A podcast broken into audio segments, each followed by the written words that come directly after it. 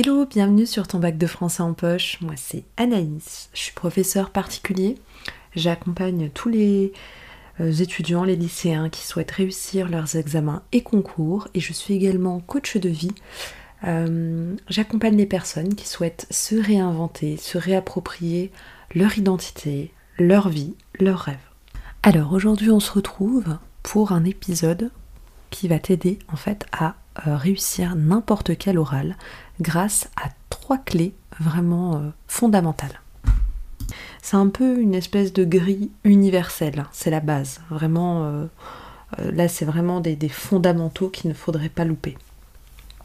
Alors, dans n'importe quel oral, on va attendre de toi la politesse. C'est vraiment le minimum.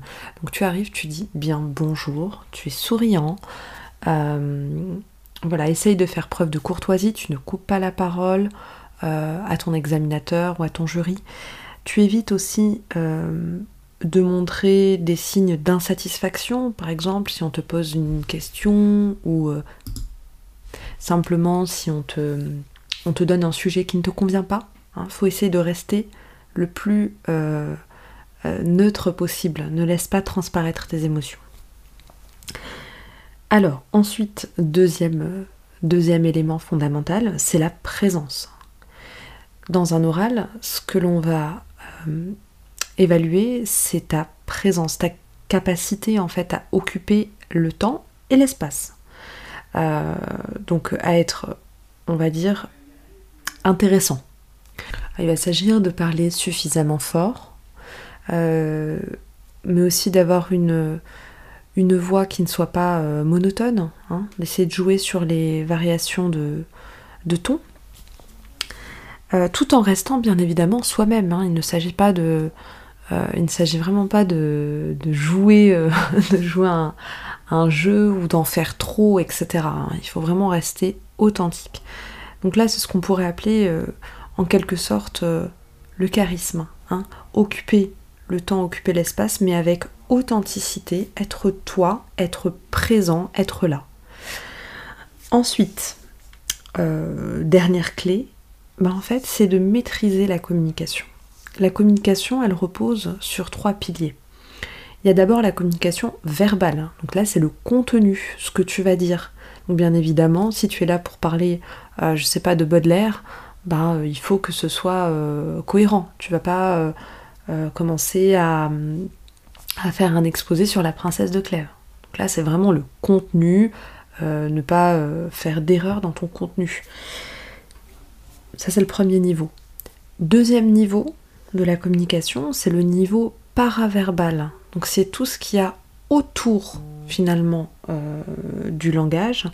Donc ça va être par exemple l'intonation, la, voix, euh, le débit de parole, est-ce que tu vas parler vite ou lentement euh, Bref, tout, ce, genre de, choses euh, qui vont trahir parfois la nervosité, qui vont trahir aussi tes émotions, est-ce qu'il y a des tremblements dans la voix, etc. Il faut essayer de maîtriser ça.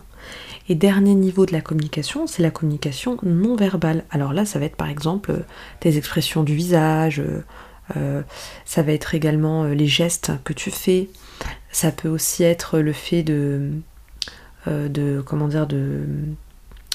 de fermer plus ou moins vite tes yeux, d'avoir des espèces de battements, euh, battements de paupières euh, très rapides. voilà.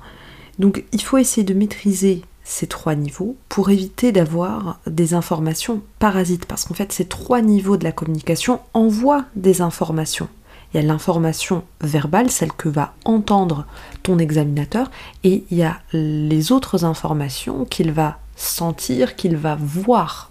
Donc il faut essayer de maîtriser toutes ces informations et essayer de limiter au maximum bah, toutes les informations parasites, comme par exemple les gestes, euh, des gestes inutiles comme euh, s'entortiller les cheveux par exemple, ça fait pas sérieux du tout, ou euh, peut-être je sais pas, euh, une respiration euh, euh, très forte qui, témoignerait en fait d'un stress mal, géré.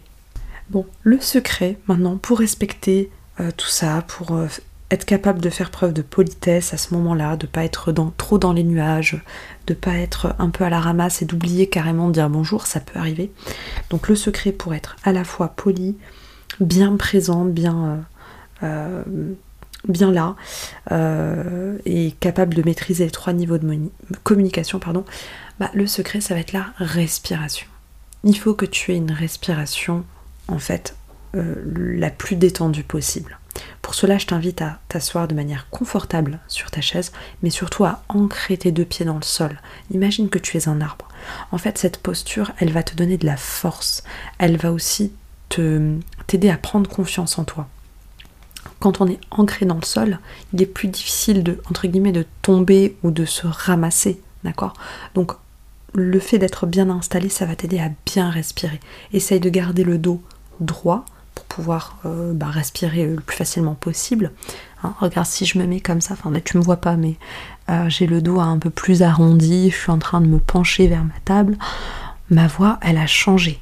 Alors que là, je viens de me redresser, voilà, j'ai le dos droit, on sent que ma voix porte mieux. Donc voilà, c'est un truc tout bête, mais franchement, euh, c'est fondamental en fait, tout simplement. Si tu veux bien gérer ta respiration tu as un petit, euh, un petit outil qui s'appelle la cohérence cardiaque. En fait, c'est un petit exercice de respiration qui permet de gérer le stress. Alors, l'ennui, c'est qu'il permet de gérer le stress quand on l'a bien pratiqué régulièrement avant. Là, euh, euh, logiquement, tu passes dans quelques jours, ça va être un peu compliqué de, de, créer une routine, en fait, etc. Donc là, simplement, tu peux faire ta petite cohérence cardiaque avant de passer pour simplement t'apprendre en fait à mieux respirer. Hein, c'est plus ça. Ça va pas forcément t'aider à gérer ton stress sur le, sur le, sur le moment. La respiration cardiaque, c'est simplement une respiration euh, qui est rythmée. C'est une inspiration sur 5 secondes et une expiration sur 5 secondes, et tout ça pendant 5 minutes. Euh, tu peux regarder sur YouTube, il y a pas mal de, petites vidéos où il s'agit de respirer en même temps qu'une balle monte et descend c'est beaucoup plus simple à faire. Voilà, l'épisode touche à sa fin, j'espère que ça a pu t'aider. Euh, si c'est le cas et si tu souhaites soutenir mon travail, tu peux me mettre 5 étoiles. Euh, tu peux aussi me laisser un avis sur Apple Podcast, ça me ferait euh, très plaisir. N'hésite pas à m'écrire sur Instagram si tu passes par là. Et je te dis à très bientôt. Merci pour ton écoute. À très vite sur ton bac de français en poche.